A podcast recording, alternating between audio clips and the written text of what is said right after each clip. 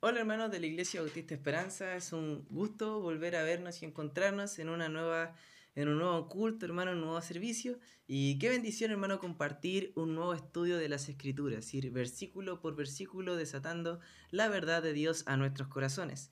Así que, hermano, qué bendición. Espero que les haya gustado el video de Proyecto Biblia que es una bendición, hermano, el canal. Pueden ingresar, es así igual, Proyecto Biblia, y tiene mucho contenido interesante para cada uno de ustedes, hermano. Entonces, eh, me alegro un poco del tiempo que estamos teniendo, hermano, porque a pesar de que es un tiempo difícil, que nos encontramos con luchas, con problemas, con dificultades, estamos encerrados, hay ciertos problemas, pero hermano, que eh, bendición es el sufrimiento, porque el sufrimiento es purificador y también sanador en la vida cristiana.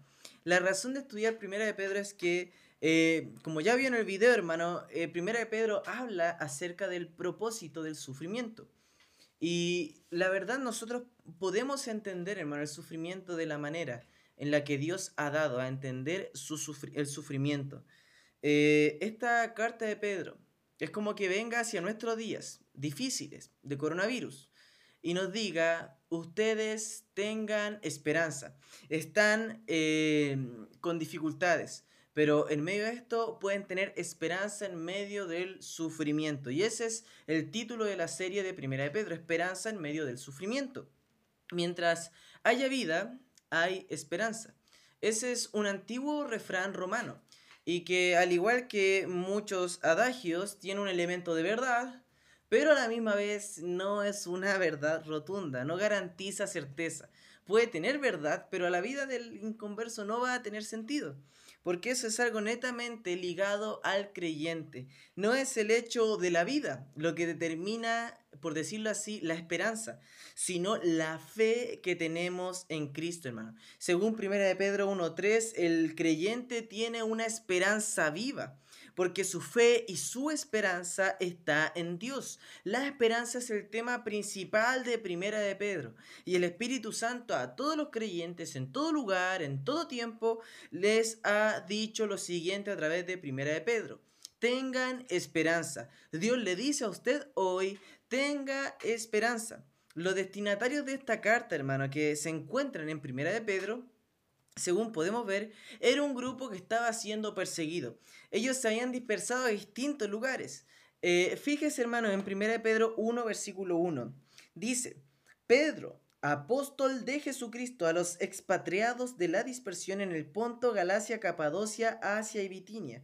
Estos expatriados eran gente que por su fe habían sido perseguidos, obviamente, eran familias de creyentes. Ellos no estaban en el Ponto, en Galacia, en Capadocia, en Asia y en Bitinia de vacaciones. No andaban turisteando, no andaban conociendo los distintos lugares, sino que lo que ellos hicieron fue escapar o eh, por su vida de aquella persecución, la cual obviamente era sufrimiento, era salir de un lugar incierto, ir hacia otro lugar donde no sabías cómo te iban a recibir, era esperar, por decirlo así, pasar hambre o ciertas dificultades, atraer enfermedades, pasar frío, incomodidades, pero lo hicieron por su fe. Ellos estaban sufriendo de una manera que posiblemente muchas veces nuestro sufrimiento queda corto al sufrimiento que ellos estaban teniendo. Eh, ellos, hermano, eh, eran obviamente, no eran, por decirlo así, eh, de alguna manera pertenecientes a un lugar, pero eran expatriados, obviamente estaban sufriendo. Pero lo, lo, que nos muestra las escrituras es que no importa si el creyente sufre, si es perseguido por la fe y tiene que ir a otro lugar. La Biblia dice que nuestra ciudadanía está en los cielos. Vea conmigo Filipenses capítulo 3, versículo 20. En Filipenses 3, versículo 20. Dice, mas nuestra ciudadanía está en los cielos, de donde también esperamos al Salvador, el Señor Jesucristo. Lo que hace Pedro en este lugar es buscar, por decirlo así, que los creyentes expatriados, aquellos que están siendo perseguidos por la fe y están sufriendo, pongan su mirada en Cristo, pongan su mirada en aquel Salvador, a cuál Salvador van y hacia el lugar al que ellos están encaminándose. Ellos no eran residentes de la tierra, eran, eran ciudadanos del cielo. Así como Abraham dice en Hebreos 11, versículos 8 al 16, que tenía puesta su mirada en el cielo. Hebreos 11, versículos 8 eh, al 16 dice, por la fe Abraham siendo llamado, obedeció para salir al lugar que había de recibir como herencia y salió sin saber a dónde iba. Por la fe habitó como extranjero en la tierra prometida, como en tierra ajena, morando en tiendas con Isaac y Jacob, coherederos de la misma promesa, porque esperaba la ciudad que tiene eh, fundamentos cuyo arquitecto y constructor es Dios. Por la fe también la misma Sara, siendo estéril, recibió fuerza para concebir y dio a luz aún fuera del tiempo, de la edad, porque creyó que era fiel quien lo había prometido, por lo cual también de uno y ese ya casi muerto salieron como las estrellas del cielo en multitud y como la arena innumerable que está a la orilla del mar. Conforme a la fe murieron estos, sin haber recibido lo prometido, sino mirándolo de lejos y creyéndolo y saludándolo y confesando que eran extranjeros y peregrinos sobre la tierra. Porque lo que estos dicen claramente dan a entender que buscan una patria. Pues si hubiesen estado pensando en aquella de dónde salieron, ciertamente tenían tiempo de volver, pero anhelaban una mejor. Esto es celestial, por lo cual Dios no se avergüenza de llamarse Dios de ellos, porque les ha preparado una ciudad. Aquí vemos a Abraham, a estos hombres en 1 de Pedro, llamándoles a poner la mirada en la ciudad celestial, en lo que viene cuando nosotros vayamos a su presencia.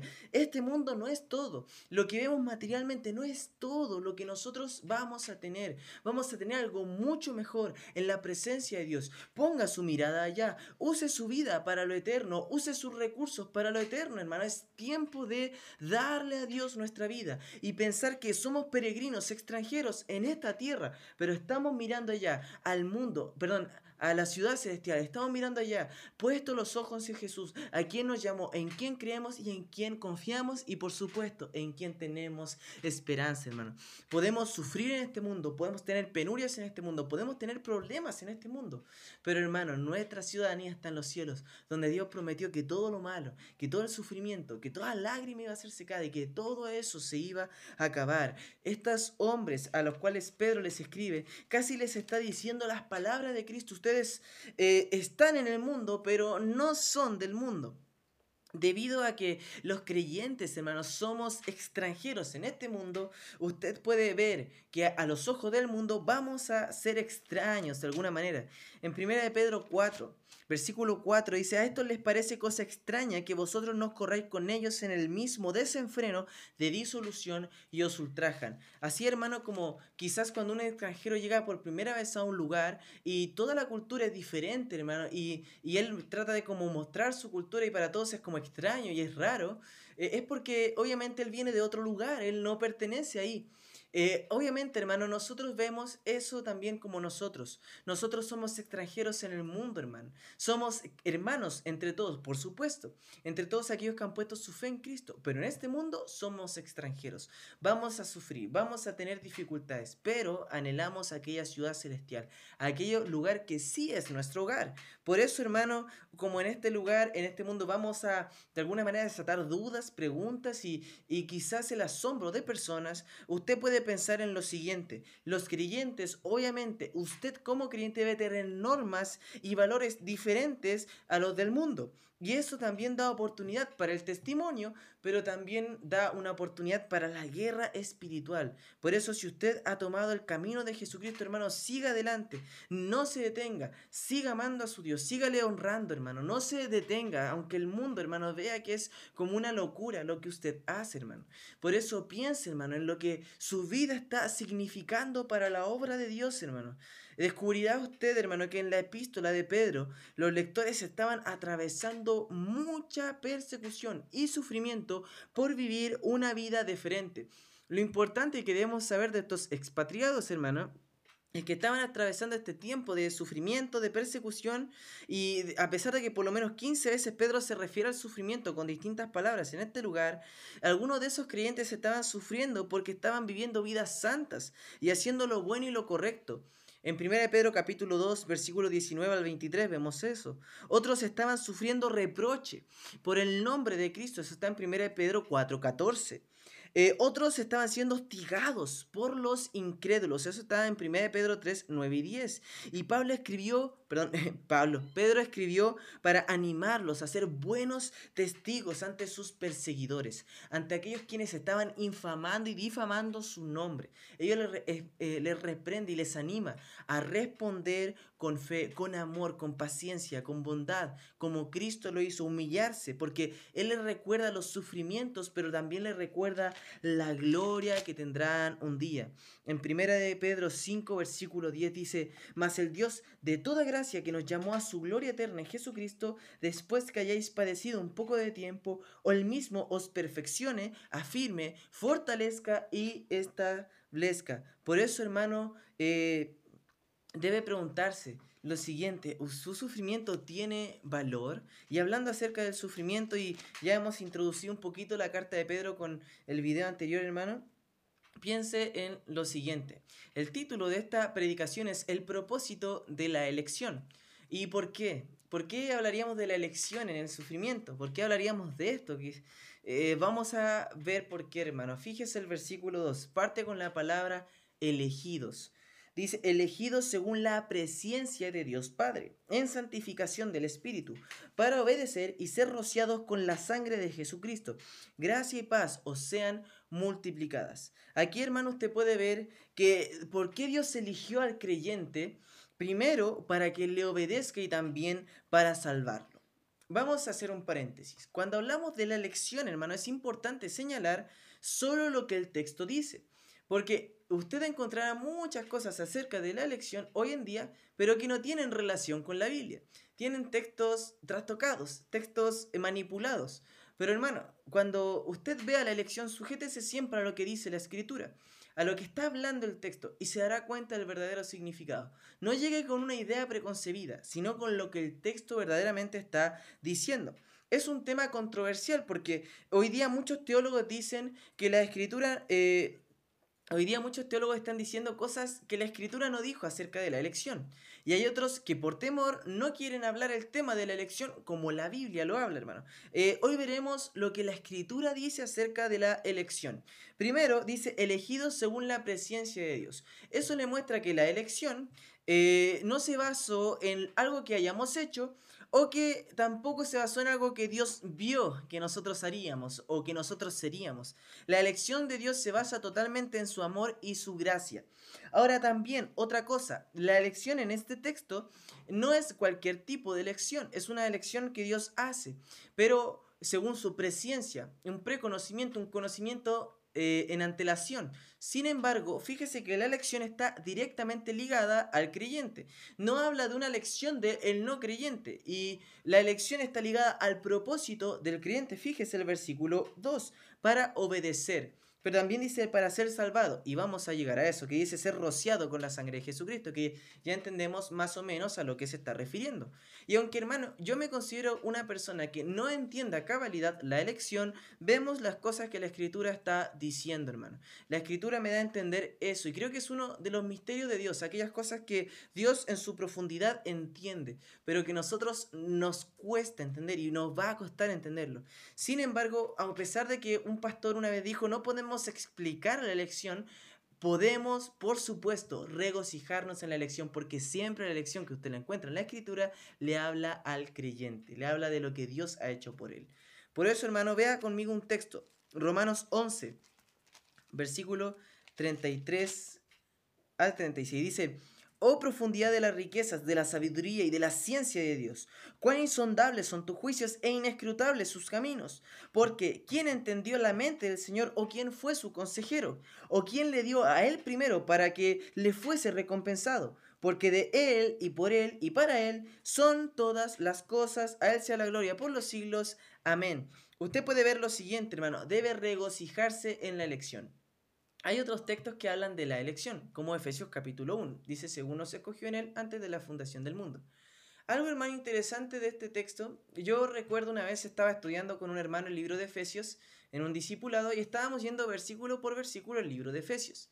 Y en Efesios capítulo 1, versículo 3 en adelante, cuando empezamos a estudiarlo, eh, el hermano me dijo, Fabián, ¿qué significa la elección? O sea, que Dios me haya predestinado, que me haya escogido. Y yo le expliqué lo que el texto estaba diciendo, que según antes de la fundación del mundo, Dios tenía en su mente a usted y que Dios había decidido encaminarle hacia la salvación, porque dice para que fuésemos hechos conforme, eh, para que fuésemos sin mancha. Habla del propósito del cristiano, ser limpio del pecado y ser limpio constantemente del pecado. Y el hermano, cuando escuchó eso, diciéndole Dios antes del tiempo, antes de que este mundo fuese formado, ya tenía su nombre en su mente.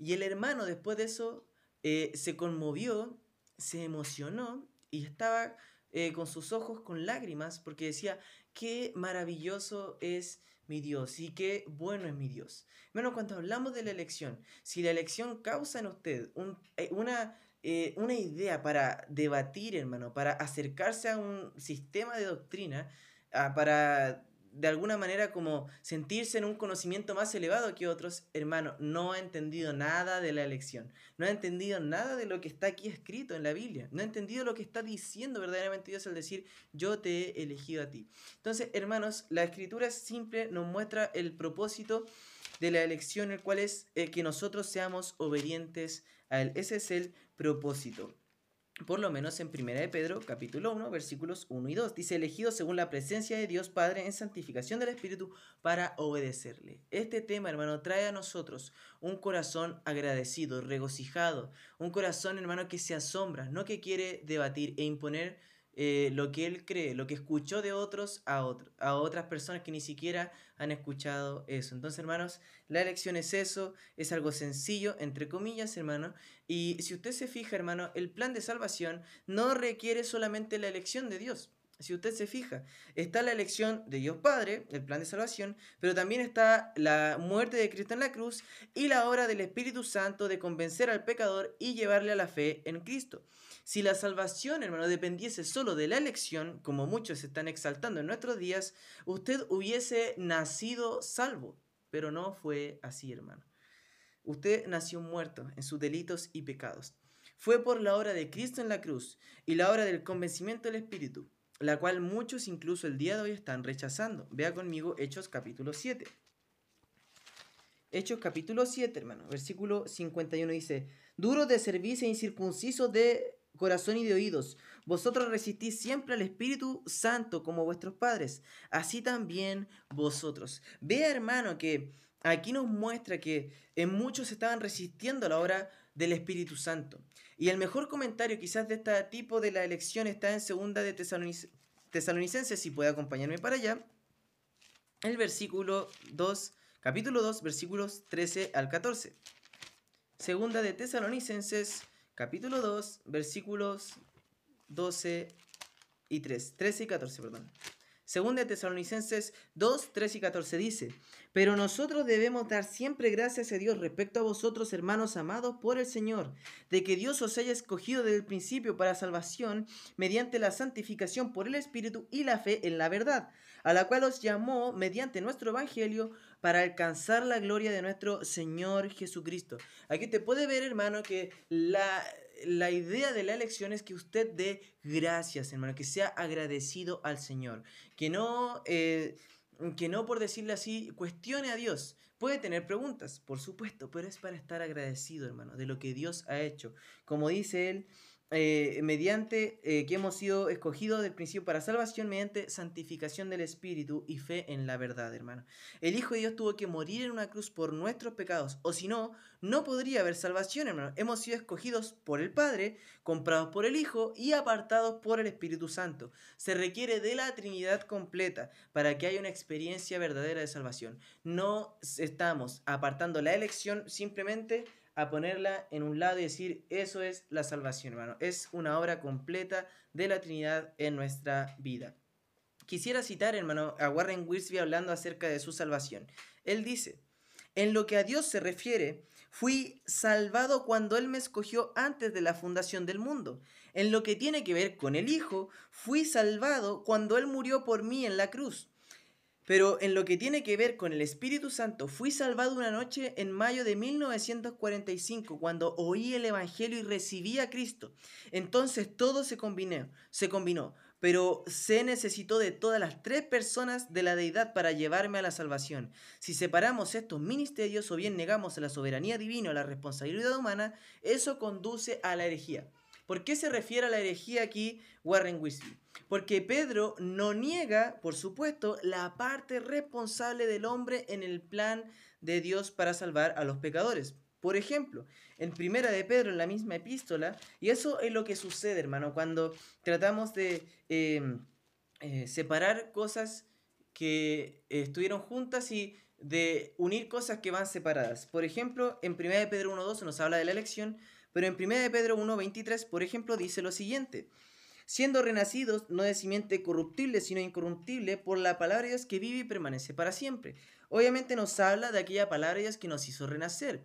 Pero el versículo 12 dice, a estos se les reveló que no para sí mismos, sino para nosotros, administraban las cosas que ahora son anunciadas, por los que os han predicado el Evangelio por el poder del, por el Espíritu Santo, perdón, enviado del cielo cosas en las cuales anhelan mirar los ángeles. Entonces usted ve lo siguiente, ¿no? La siguiente verdad.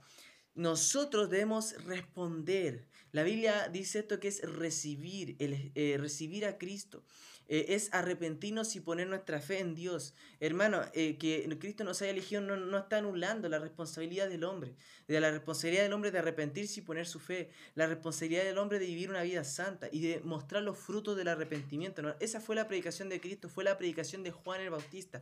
Muestren frutos dignos de arrepentimiento, hermano. En 1 de Pedro 1.2 parecería que el texto bíblico incluso ya entrando más de lleno a lo que es eh, el propósito para obedecer y ser rociados con la sangre de Jesucristo, parece que estuviera invertido, ¿no? El orden, porque eh, nosotros somos obedientes después de que la sangre de Cristo nos haya hecho salvos. Pero, ¿a qué se refiere con esto, hermano? Se refiere a que Cristo nunca ha ofrecido un paquete de salvación y un paquete de señorío en la vida de las personas. La verdad es que la salvación, hermano, siempre ha sido algo de Cristo es tu Salvador y Cristo es tu Señor también. No son dos cosas, hermano, que se deben separar, sino que van juntas. Romanos 10, 9, por ejemplo, dice esto. Romanos 10, versículo 9. Romanos 10, versículo 9 dice, hermano que si confesares con tu boca que Jesús es el Señor y creyeres en tu corazón que Dios le levantó de los muertos, serás salvo. Dice que si confesares con tu boca que Jesús es el Señor. Ahí está el texto, hermano. No es solamente creer en la salvación. No es simplemente, hermano, recibir y decir, bueno, que Cristo diga es fácil, eh, traed a mí, venid a mí todos los que estéis cansados y trabajados que yo os haré descansar, porque luego él dice, llevad mi yugo, que es fácil y ligera mi carga. Pero hermano, ve acá, hermano que la escritura nos habla de tener a nuestro Señor y Salvador eh, al mismo tiempo. No es uno ni lo otro, hermano. Por eso están juntas. No, no alteramos el orden de los factores. En este caso son cosas que van unidas. Son cosas, son dos caras de la misma moneda, hermano. La santificación en el señorío de Cristo y la salvación en la función salvadora de Cristo, hermano. Por eso aquí habla del rociamiento de la sangre, porque el rozamiento, hermano, se encuentra en Números capítulo 19, en el Antiguo Testamento, hace una cita. Pedro hacia este lugar. ¿Y qué habla del rociamiento? que una vaca tierna era degollada y consumida por el fuego. Luego la ceniza era mezclada con agua para ser rociada sobre aquellos que se habían contaminado. Este era un rito de purificación. Eh, analógicamente, hermano, el sacrificio de Cristo y su sangre eran el nuevo y auténtico rociamiento para una purificación eterna. Ese rociamiento de purificación es la purificación que tuvimos en la salvación, hermano. El creyente fue rociado por la sangre de Cristo al aceptarle, al recibirle como su Señor. Y al igual que los sacrificios repetidos de los hebreos de antaño, el sacrificio que se repetía, se aplica la sangre de Cristo a usted, hermano. Él fue ofrecido una sola vez para quitar los pecados del mundo, según dice Hebreos 9.8, hermano, si pudiéramos leer, leerlo. En Hebreos capítulo 9, versículo 8. Y dice lo siguiente. 9.28, perdón. Así también Cristo fue ofrecido una sola vez para llevar los pecados de muchos y aparecerá por segunda vez sin relación con el pecado para salvar a los que le esperan. Pero a pesar de que seguimos siendo imperfectos y Él ya ha pagado el precio de su sangre, sabemos que si confesamos nuestros pecados, Él es fiel y justo para perdonar nuestros pecados y limpiarnos de toda maldad. Es posible, hermano, que aquí esté previendo que eh, junto con el sufrimiento que estos creyentes van a tener, que el sufrimiento que ellos pueden tener, eh, Cristo también lo sufrió por nuestra relación con Él, por nuestros pecados. Por eso, hermano, Cristo sufrió para que nosotros tuviésemos comunión con Él. Y así también nosotros vamos a tener cierta persecución, vamos a sufrir esta persecución, hermano. Y, debemos sufrir, hermano, entre comillas, porque nosotros como eh, gente que está dando testimonio, que está evangelizando y todo, vamos a encontrar esta persecución. De hecho, podemos ver aquí de alguna manera el poder transformador del Evangelio en Pedro. Ahora, eh, quiero dar como un tipo de ilustración porque me pareció súper interesante que Pedro tiene como tres nombres, Simón, Pedro y Cefas. Simón era como su nombre de pila, por decirlo así, como, su, eh, como a él se le nombró, eh, obviamente, cuando nació y todo, así se llamaba él, Simón. Pero Jesús le cambia su nombre y le pone una piedra, o Pedro, Petros. El arameo de Pedro es Cefas, así que a veces se le nombraba como Cefas. Casi 50 veces en el Nuevo Testamento se le llama Simón y a veces Simón Pedro. Y imagínese, Simón el hombre antes de conocer a Cristo y Pedro el nuevo nombre que Cristo le da una transformación de su vida, hermano. Su vieja naturaleza, Simón, era una naturaleza proclive a fallar, pero ahora tiene un nuevo nombre, como él se presenta en 1 de Pedro capítulo 1, versículo 1, él dice, Pedro, apóstol de Jesucristo, un hombre transformado y cambiado. Y él ahora tiene una nueva naturaleza que vive en victoria a través de Jesucristo. Como Simón, él era solamente un pedazo de barro, pero como Pedro, Dios le hizo una roca. Interesante, hermano. Está pensando como esa ilustración, cómo Dios cambiará su vida. Pero sin duda los sufrimientos también fueron parte, hermano, de la vida de Pedro. El Señor le había ordenado a Pedro, por ejemplo, que fortaleciese a sus hermanos, que apacentase al rebaño, y al escribir esta carta, Pedro les dice a sus lectores que esta era una carta de estímulo y de testimonio personal. Entonces, ¿qué quiero mostrar con esto? Pedro había mostrado y modelado el versículo 2. Él fue elegido para, obviamente, obedecer a Cristo y ser rociado, fue ser salvado y ser obediente al Señor. Hermano, si usted dice, yo soy un creyente, hermano, ¿cómo está su obediencia al Señor? ¿Cómo está su relación con Dios? ¿Cómo está su vida de oración? ¿Está orando? ¿Está orando poco? ¿Está orando mucho? ¿Está siendo amable, hermano? ¿Está siendo un buen padre? ¿Está siendo una buena madre? ¿Está siendo un buen esposo, una buena esposa, un buen hijo, un buen hermano? ¿Está siendo un... Em, un hombre o una mujer de la Biblia, un hombre que, eh, que, que expresa la Biblia de su cuerpo, alguien que tiene la escritura en su corazón. Y usted se preguntará, hermano, ¿qué tiene que ver el versículo 2 y la elección eh, mediante todo lo que tiene que ver con el sufrimiento y la esperanza? Y es que, hermano, entender la elección de Dios sobre nosotros y su obra salvadora hacia nosotros, hermano, es que Dios nos está resguardando y que si es parte de su voluntad de que nosotros le sirvamos, seamos salvados y que Él haya venido a morir en una cruz por nosotros, hermano, debe traer ánimo, paz y tranquilidad y regocijo a la vida del creyente, hermano. Por eso Pedro le anima a aquellos que se encontraban en sufrimiento, que miren hacia Jesucristo, que miren lo que Él ha hecho por ellos en la cruz y que vean hacia la obra que Él está haciendo ahora en ellos y ve lo que demanda obediencia en medio del sufrimiento. Quizás es difícil la situación, pero deben obedecer. Y es lo mismo, hermano, en nuestros días con el sufrimiento. Hay esperanza, hermano. Hay, hay una recompensa futura, hay algo que viene. ¿Por qué no obedecer al Señor? ¿Por qué no seguir purificando nuestro corazón? ¿Por qué no seguir siendo santos? Tenemos esperanza, hermano.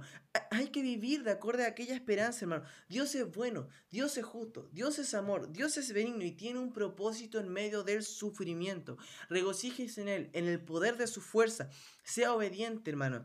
Y recuerde, Dios les está santificando. Como dice en el versículo 2, elegidos según la presencia de Dios Padre en santificación del Espíritu. Dios le está apartando para que usted sea luz en las naciones. Así que hermano, piense, cuando pase tribulación, piense en la esperanza que usted debe tener en Cristo. Primera de Pedro nos habla de esa esperanza. Somos ciudadanos celestiales, somos extranjeros acá, pero Dios está haciendo la obra y debemos ser obedientes a Él. ¿Qué quiere? ¿Qué es su voluntad? Y pensar en Dios cada día de nuestra vida, en cada momento. Así que hermano, vamos a estar estudiando, hermano, cada semana o cada día miércoles la esperanza que tenemos en medio del sufrimiento. El propósito de la lección es que usted sea una persona obediente, purificada y sin mancha ante su Dios, hermano. Así que la pregunta es, ¿lo está siendo, hermano? ¿Está siendo una persona comprometida con su novia, con la iglesia? ¿Está siendo alguien que da testimonio? Y pregúntese y examínese en su vida.